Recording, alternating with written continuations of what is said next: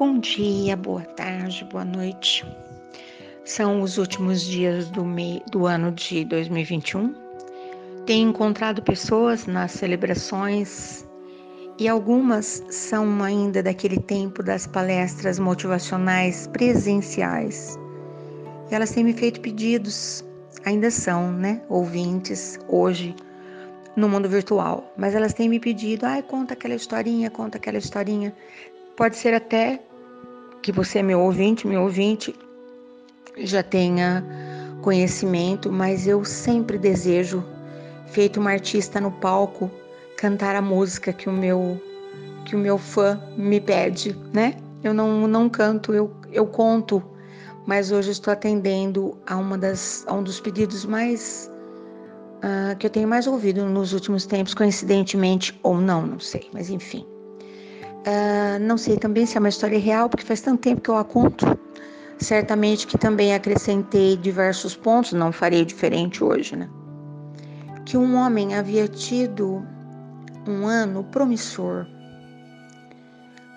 havia visto seus rendimentos prosperarem incrivelmente e estava fazendo eh, uma viagem de volta para sua residência para o seu condomínio maravilhoso, num tempo que as viagens todas eram tão tranquilas e tão possíveis. Isso aconteceu faz tempo já, sem máscara, sem a necessidade do litros e toneladas de álcool em gel.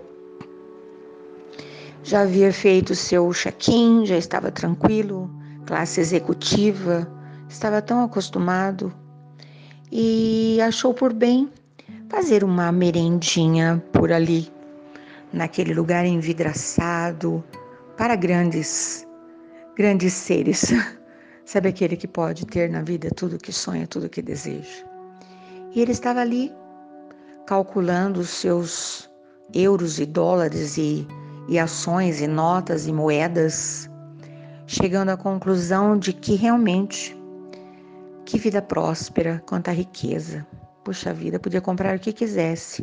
Quem sabe não compraria o seu próprio jatinho para não precisar ficar ali naquele aeroporto esperando pelo seu momento, pelo seu horário, extremamente respeitado, cercado de toda atenção, pompa e circunstância.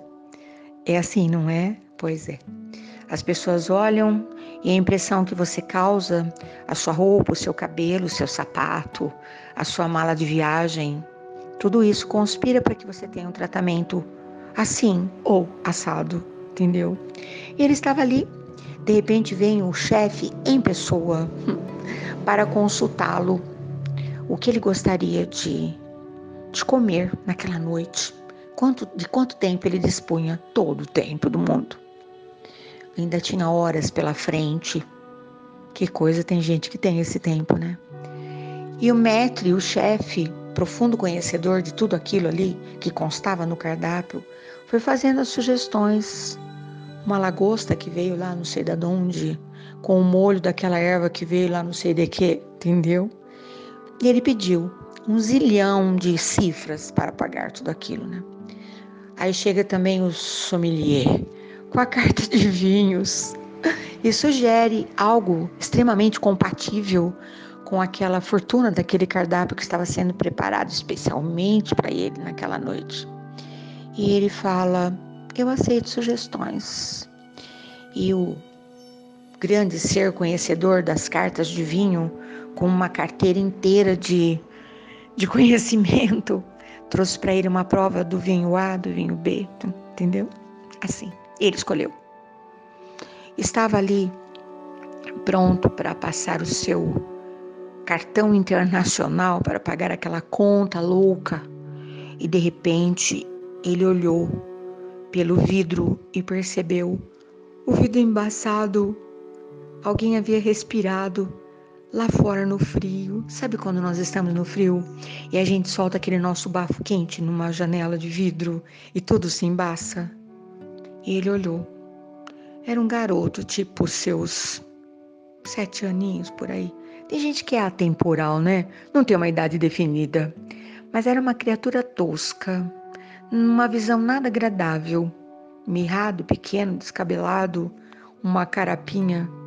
E claro, todo mundo olhou para saber de onde vinha o motivo daquele olhar descontentado daquele senhor executivo. E claro, o menino estava lá, tentando ver o que havia lá dentro. E alguém disse, uma voz assim: ah, Deseja que enxotemos o garoto? Mas ele, se, ele teve vontade de dizer sim. Tira esse menino daí, ele está me incomodando. Essa visão me atrapalha. Tira todo o brilho do meu dia tão maravilhoso, do meu ano tão fantástico. Mas ele olhou a conta. Era uma coisa louca. Sabe quando a consciência fala, mas você nem sabe o que o garoto quer? Pergunte ao, ao garoto o que ele deseja. Aí o chefe disse assim: Todo mundo aqui já sabe. Ele disse que tem fome. Hum, difícil ouvir isso, né? Aí falou: traz o garoto aqui. É um garoto mal cheiroso. Traz ele aqui. O que você deseja, garoto? Eu estou com fome. E aquele homem poderosíssimo, prestes a degustar uma lagosta, que certamente alguém o ajudaria a quebrar, entendeu? Disse assim: pode ser um pão? E o garoto disse: sim com um pedacinho de queijo. Garoto, só um pedacinho. E todo mundo olhando pronto para catar o menino pelos cabelos, pela orelha, pelo cangote e levá-lo para fora. disse: Pode deixar ele aqui. Ele está congelado. Lá fora fazia frio e ali dentro tudo era tão quentinho. Os corações eram quentinhos. Não sabemos ao certo. Traga um pão com queijo para o garoto. Aí, menino, você fica aí quietinho eu estou trabalhando, não quero ser interrompido. Você não me deu um pio. Torcendo para que o pão com queijo chegasse antes, né? Da sua, do seu pedido tão atrevido e tão gigante. Hum, existem coisas que são tão incompatíveis, que são tão incomparáveis. Você está me entendendo? Nisso, o garoto pergunta o senhor está trabalhando? Como assim? Aqui? Ele disse sim, mas é algo que você certamente não sabe. Eu trabalho com o mundo virtual. Ele disse: Eu sei sim.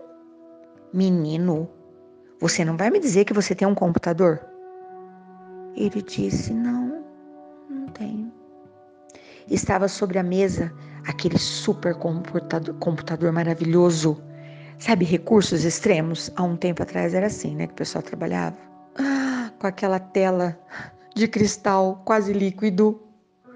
E ele disse: Mas o que você sabe sobre o mundo virtual? Ele falou: Então as pessoas falam que o mundo virtual é aquele mundo que a gente vê, mas não tem certeza se ele é de fato real. A gente não sabe se ele de fato existe.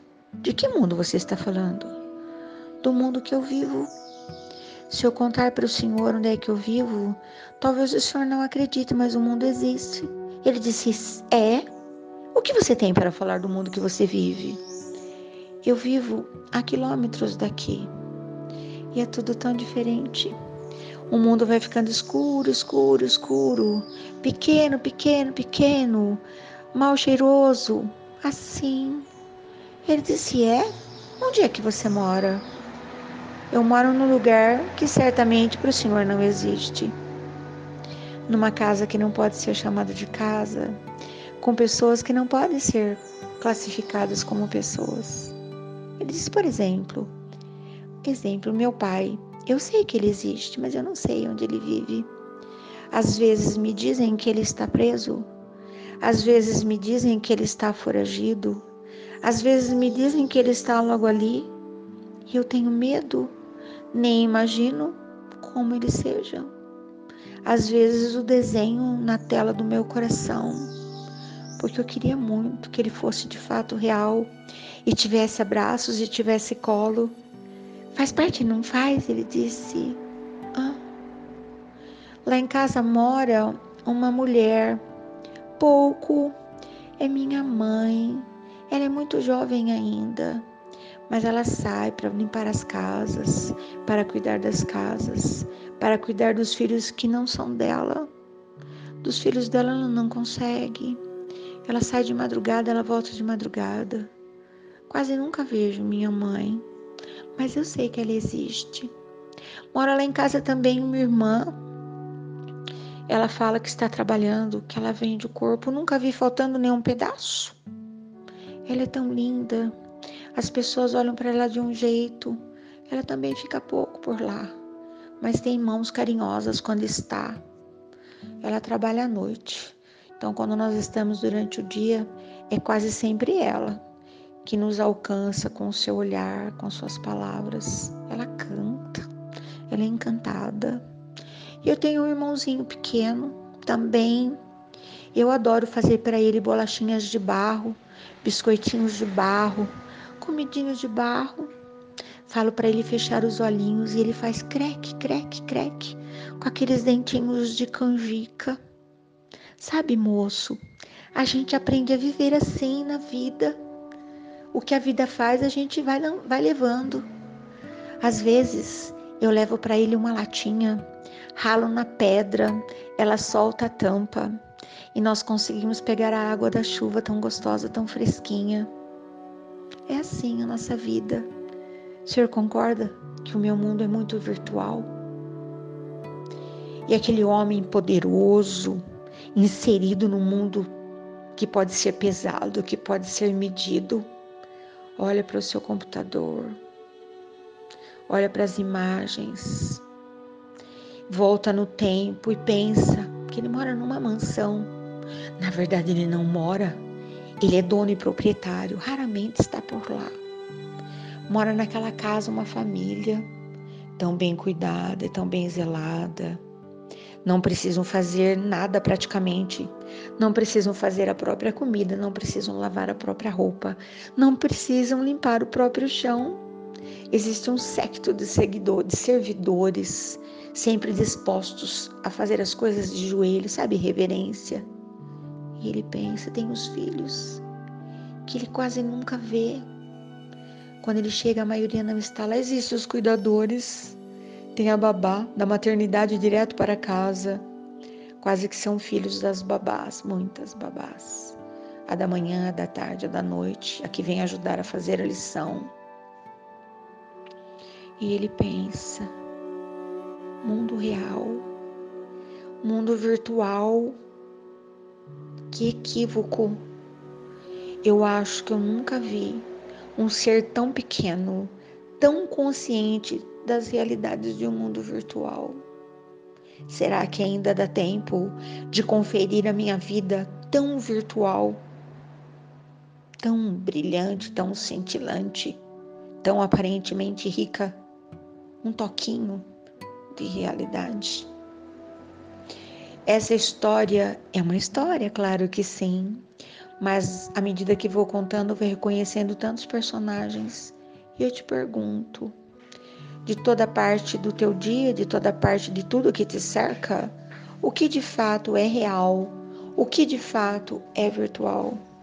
Na tela quase líquida da tua vida plena, o que você classifica como de fato isso é vida? Ou isso é apenas uma quimera, um sonho, algo que nunca existiu? Meu convite para hoje. Estou pensativa e aproveitei a dica. Fica a dica. Até qualquer hora. Feliz ano novo para você, desde já.